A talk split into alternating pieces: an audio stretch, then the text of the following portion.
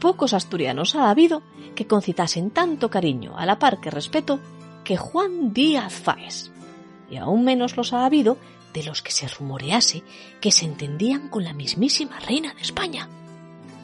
Lejos de la leyenda, tanto la que dibujaba al Ayerano como un gigante al que no se resistía ni un solo plantígrado, como la más psicalíptica de aquellos supuestos devaneos con Isabel II, Hoy quiero contarles lo poco que se sabe de la vida de aquel hombre cuya fuerza hercúlea y valentía sin parangón fueron conocidas en toda la península.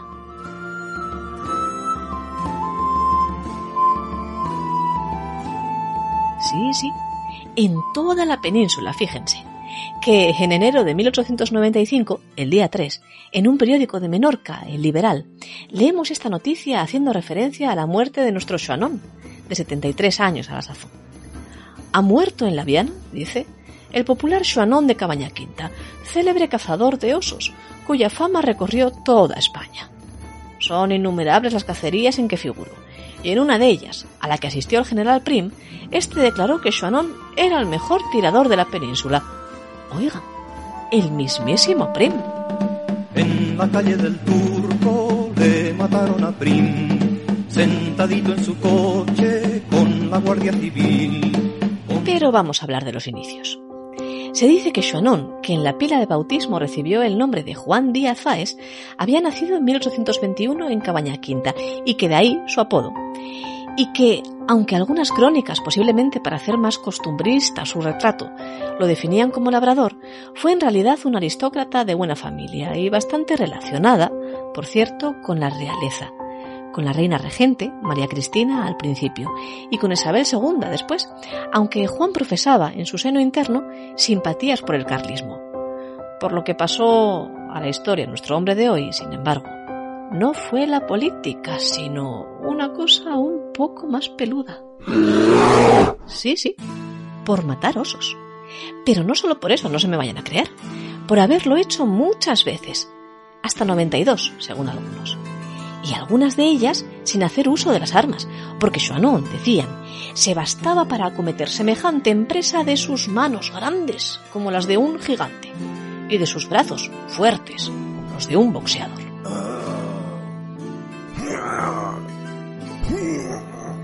Era el último celta, de los robles hermano. Luz y sombra al conjuro del pincel de Zuruaga, la chaqueta en el hombro, recio tronco en la mano, toda la fuerza en el puño y en el cinto la daga. Toscas medias de lana, calzón corto y montera, mirada muy llena de feroz mansedumbre.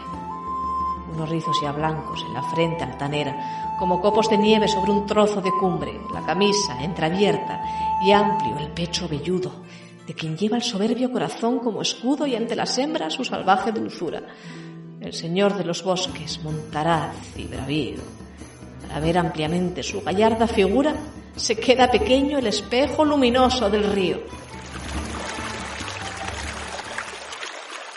De estos versitos, extraídos de una revista del siglo XX, se demuestra que la fama de Xuanón perduró mucho tiempo después de su muerte, y también, permítanme decirlo, que era un auténtico cañón. Fue Xuanón un cazador casi perfecto, pero también un gran conversador, y de aquellas relaciones que a lo largo del siglo mantuvo con los principales prohombres y promujeres de su tiempo, algo ha quedado por escrito, aunque posterior, e influido quizás por la leyenda. Por ejemplo, las crónicas que cuentan, de una forma bastante picarona, que tuvo sus devaneos con Isabel II, la reina, con quien alternó en 1858, el año en que la monarca visitó Asturias, y a la que llegaría a decir Montería va, Montería viene, que era como los tordos, pico fino y culo gordo.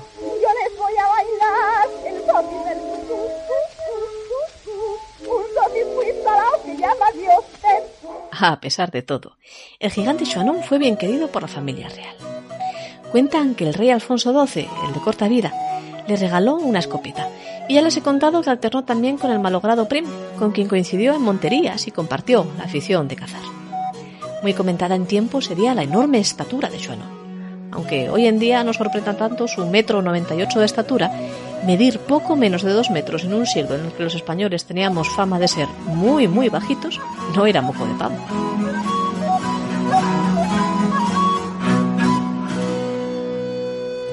Xuanón viajó de Asturias a todas partes. Ganó dinero con su fuerza y hasta ganó la apuesta contra un gigante aragonés que presumía de ser el más fuerte de sus tiempos. En 1930, en la revista La Esfera, le dedicaron un reportaje que cuenta esta y más anécdotas, que en el caso de Xuanón eran legión. Por ejemplo, que la forma que tenía de cazar osos era acariciándolos. Ahí es nada.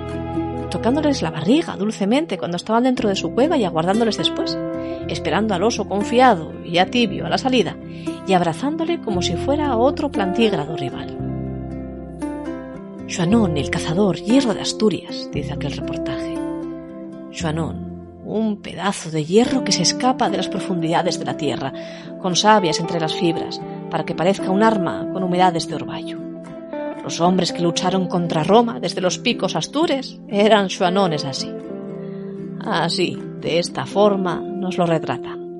Pero también como un hombre célebre, de respuesta fácil, que se enfrentó al mismísimo Frascuelo, el torero, cuando éste le reconvino por matar osos así, de aquella manera tan cruenta.